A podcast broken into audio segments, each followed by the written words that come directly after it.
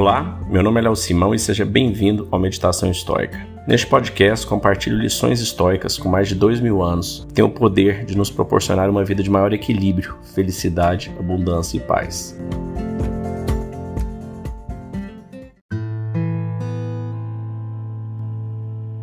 Você é o seu maior obstáculo. Sêneca.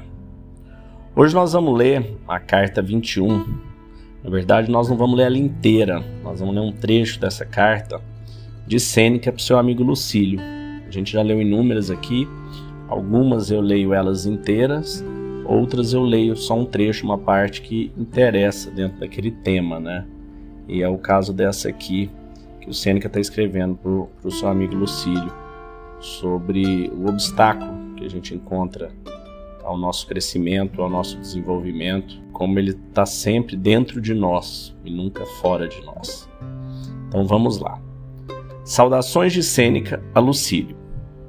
Você conclui que está tendo dificuldades com aqueles homens sobre quem me escreveu. Sua maior dificuldade é com você mesmo, pois você é o seu próprio obstáculo.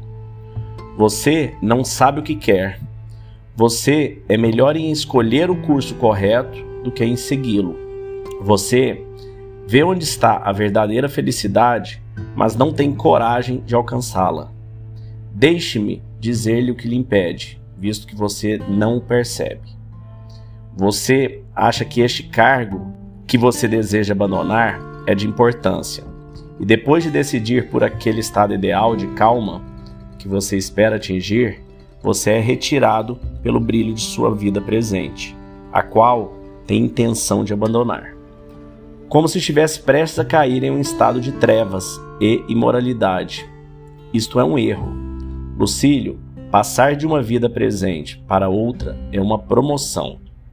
Há a mesma diferença entre essas duas vidas como existe entre o mero reflexo e a luz real. A última tem uma fonte definida dentro de si, a outra empresta seu brilho. Uma é suscitada por uma claridade que vem do exterior, e qualquer um que se coloque entre a fonte e o objeto transforma imediatamente este último em uma densa sombra. Mas a outra tem um brilho que vem de dentro. Epicuro dirigiu o conhecido ditado que o incitava a enriquecer, mas não rico do jeito vulgar e equivocado. Se você quiser, disse ele, enriquecer, não adicione dinheiro, mas subtraia seus desejos. Esta ideia é muito clara para necessitar mais explicação e muito inteligente para precisar de reforço. No entanto, há um ponto sobre o qual eu gostaria de alertá-lo. Não considere que esta afirmação se aplica apenas às riquezas. Seu valor será o mesmo, não importa como você aplique-a. Se você quiser mais honras, não adicione as honras, mas subtraia de seus desejos. Se você desejar prazer para sempre, não adicione a seus prazeres, mas subtraia de seus desejos. Sêneca. Bom, acho essas cartas do Sêneca, elas são, são um manual praticamente, né, do estoicismo, de valores intrínsecos do, do ser humano valores de ética, elas são realmente no nível de profundidade.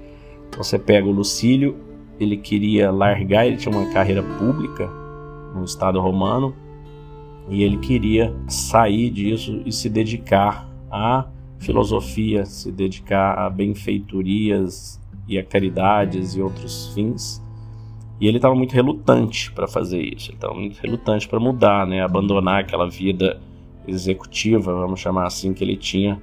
Essa vida com viés de aumentar o conhecimento, aumentar o impacto positivo que você poderia ter em outras pessoas. E eles, como todos nós, apesar de saber entender a importância, ficava relutante em seguir esse caminho, apesar de mentalmente saber que era o correto, na hora de executar, na hora de se jogar e mudar, ele muitas vezes não tinha essa coragem de fazer. E é sobre isso que Sêneca vem alertando ele. Eu gosto bastante dessa reflexão da luz. A gente falou no episódio 205 sobre propósito, né? Pegamos aquela frase do Peter Thiel, Elon Musk, de fazer algo com propósito. E esse propósito é algo que geralmente tem essa luz real interna, tem esse brilho diferente de quando a gente persegue algo apenas por dinheiro, que simplesmente vai nos trazer um reflexo dessa luz e nunca a luz em si.